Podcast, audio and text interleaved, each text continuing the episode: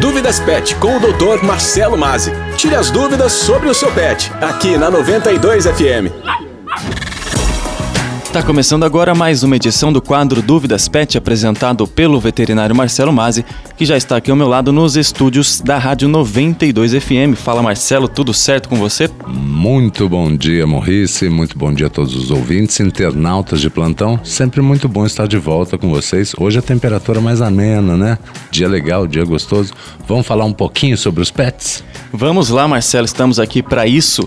Embora seja um pouco assustador, especialmente para os tutores de primeira viagem, a pelagem com aspecto diferente, pelos espalhados pelas roupas e até mesmo rolos de pelos pelo chão da casa, esses são sinais é, da tão temida troca de pelos, Marcelo Mazzi. Eu confesso que sofro com isso de vez em quando com o meu Sharpei, a alergia ataca ali, mas faz parte, né? Acontece. Exatamente, meu amigo, né? O terror no momento da faxina, né? Da faxina da casa, ou mesmo quando você já está prontinho para sair, seja para o trabalho ou mesmo para algum evento, e quando você vê a roupa tá todinha cheia de pelos do seu pet. Né? É uma situação terrível, mas todo mundo passa por isso e o amor acaba passando por cima. Mas vamos tentar dar uma elucidada nesse nessa situação que todos os tutores já enfrentaram em algum momento da vida. Exatamente, Marcelo. A pergunta que eu faço, primeira pergunta: os pets estão o tempo todo soltando pelos? Então, Maurício, né? Os cães e os gatos, eles costumam perder alguns pelos todos os dias, né? No entanto, a diferença entre eles e os humanos é que diferente de nós, os pets não tomam banho todos os dias, havendo, portanto, naturalmente um acúmulo de pelos mortos antes que eles se soltem. Né? E além disso, nem sempre os pets são escovados todos os dias, o que causa ainda mais a sensação de que eles estão soltando uma quantidade absurda de pelos. Marcelo, a gente está enfrentando aí nas últimas semanas alterações climáticas é, bem graves aí, né? Um, uma onda de calor fortíssima. Agora essa onda de calor foi um pouco foi um pouco embora, né? Estamos com um clima mais ameno, como você já mencionou.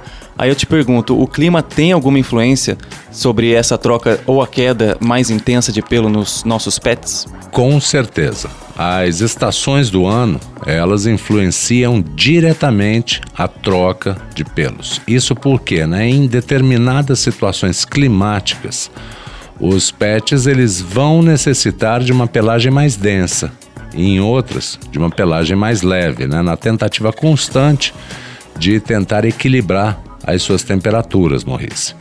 E é muito comum assim que essas trocas de pelo elas ocorram de uma forma mais intensa nas estações de transição, ou seja, na primavera e no outono. E elas servem, portanto, para renovar a pelagem né, e preparar o pet para a próxima estação seguinte que está chegando.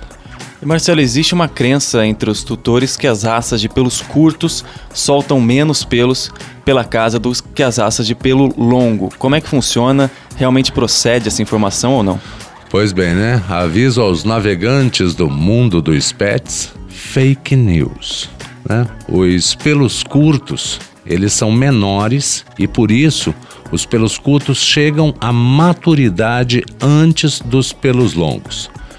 Isso significa, portanto, que diretamente que a troca de pelos ela é mais intensa em cães de pelos curtos do que os cães de pelagem mais longa. Um outro fator importante né, é que os pelos curtos e lisos, ao se soltarem da, da pele do pet, né, eles não vão ficar presos entre os outros pelos. Já nas raças com pelagem mais longa, os pelos mortos eles acabam ficando presos no corpo do pet e ainda podem formar aqueles terríveis nós, né? Aqueles novelos atrás da orelha, perto da cauda. Então, assim, definitivamente raças com pelagem curta soltam mais pelos que os pets de pelagem longa. Olha só, então. Uma informação importante aí. Exatamente. Muita, fake, fake é, news da pesada. Muita essa, gente né? acha que é o contrário, né? É, Marcelo, para quem sofre com isso, então, é, quem tem um pet que solta muito pelo em casa, tem alguma maneira de reduzir esse problema? Bem, para a gente reduzir né, os, os efeitos da troca de pelo, a resposta é muito simples, né? Escovação periódica, um mínimo de duas vezes por semana, tutor e tutora, né?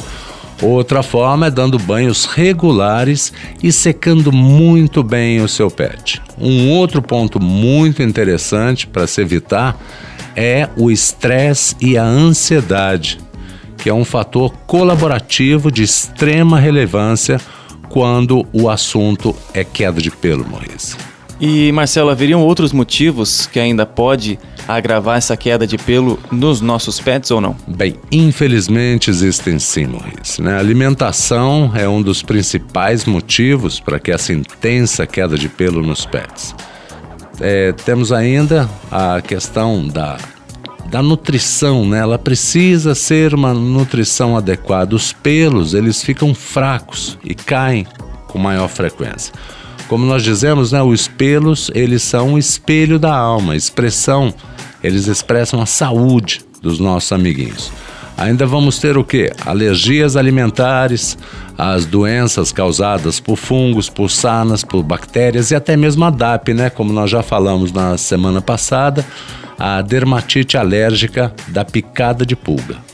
E aí eu te pergunto, Marcelo, como que o tutor é, descobre então se o, se o pet dele está tendo uma queda de pelo ligada às estações do ano, ligada às, às, mudanças climáticas, ou se essa queda é causada por alguma alteração? Bem, Maurício, a chamada troca de pelo fisiológica ou sazonal, né, ligada, portanto, às estações do ano, nós veremos que apesar de estar tá soltando pelo, o pet ele, ele ele não apresenta aquelas chamadas áreas glabas, né? ou seriam áreas sem pelagem alguma, totalmente carequinha, pequenas áreas. Nota-se ainda o que? A condição do brilho do pelo, né? remetendo a um estado claro de nutrição saudável.